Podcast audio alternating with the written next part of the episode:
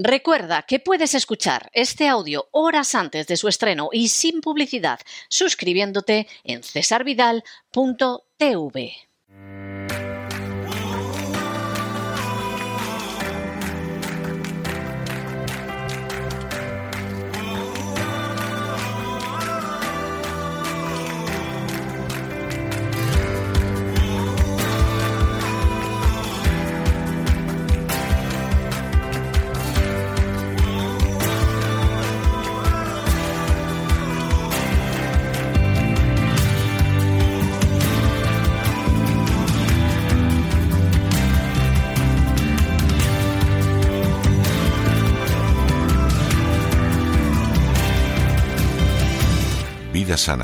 Con Elena Kalinnikova.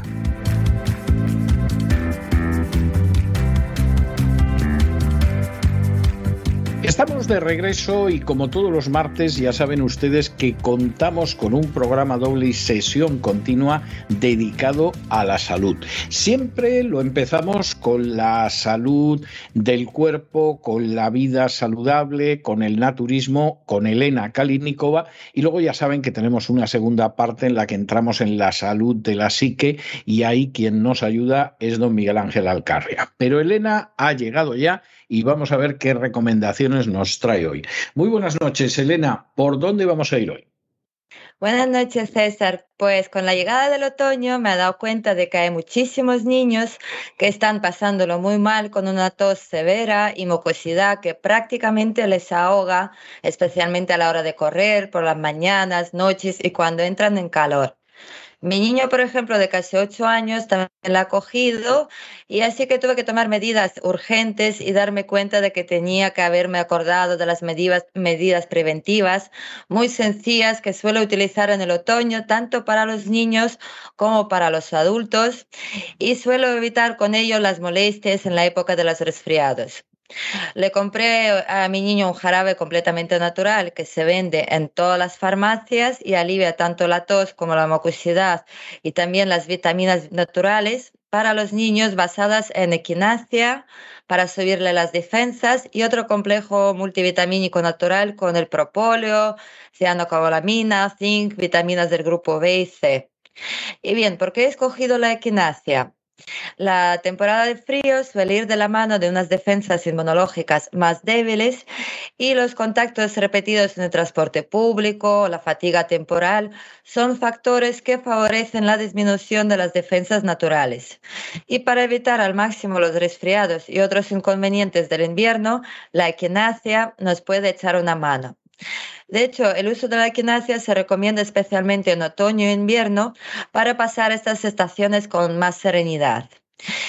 ¿Y cuáles serían las principales propiedades de la equinacia? Pues para empezar, estimula el sistema inmunológico. También fortalece las defensas del cuerpo.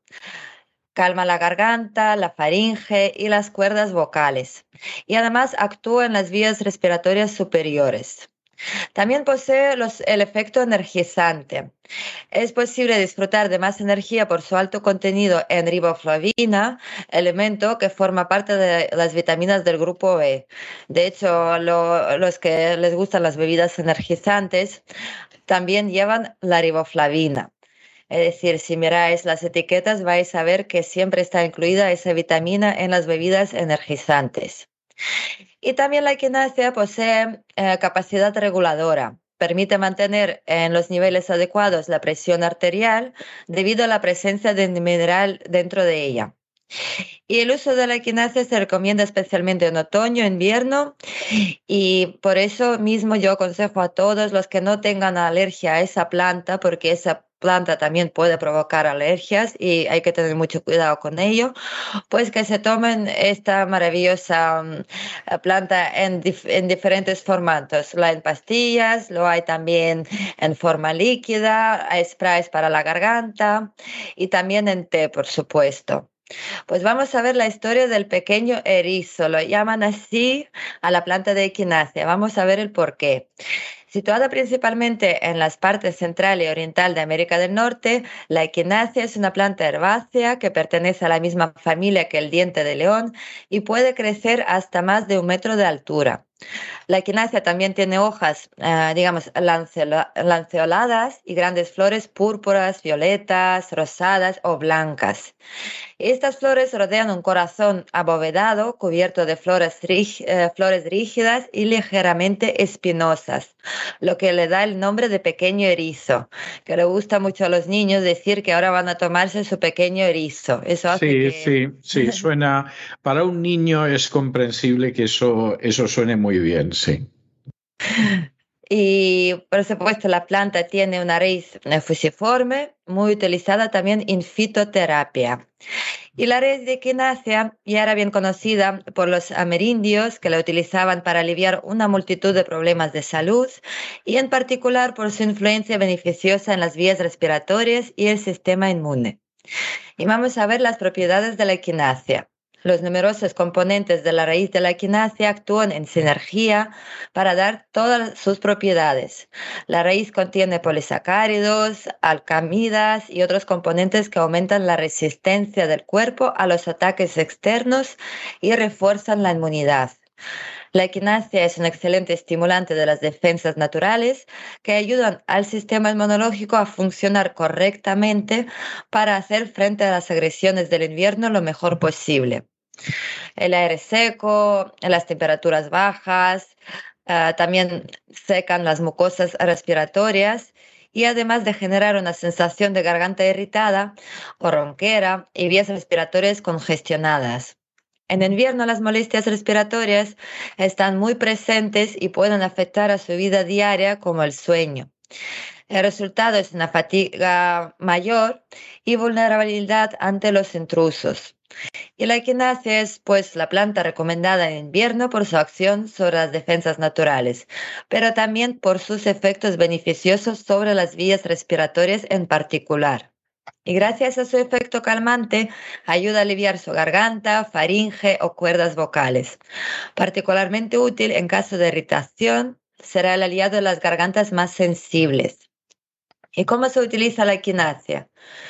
Pues mm, si alguien quiere fortalecer sus defensas de forma natural para mantenerse en forma, yo le aconsejaría, pues, en primer lugar, la protección contra las olas del frío, comienza con un buen sistema inmunológico y hay que tener en cuenta que la fatiga, el estrés nos hacen más vulnerables a estos ataques del invierno. Y un estilo de vida saludable con un sueño de calidad, una actividad física regular y una dieta variada, equilibrada, suelen ser la clave de unas defensas inmunitarias eficaces. También hay que llenarse de vitaminas y minerales y recordar también lavarse las manos regularmente con agua y jabón para deshacerse de todos los gérmenes y bacterias. Y en invierno también se puede usar em, aceites esenciales en difusión para limpiar el espacio vital. Y para evitar eh, los resfriados, o hacer que se pasen más rápido de manera más suave, lo mejor es empezar a tomar la equinacia al principio de otoño o cuando el cuerpo esté sometido a factores externos como el estrés, la fatiga, ya que es más probable que esté debilitando el sistema inmunológico.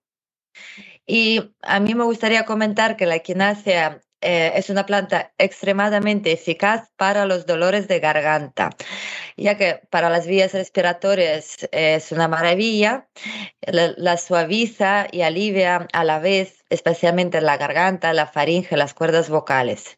Y en la farmacia se vende un spray para los dolores de garganta basado en la planta de equinacia que hace maravillas de pequeño, por ejemplo, mi punto débil era la garganta y yo era muy propenso a sufrir de las anginas y por supuesto los problemas de garganta tienen mucho que ver también con los alimentos que consumimos y también con la psicosomática.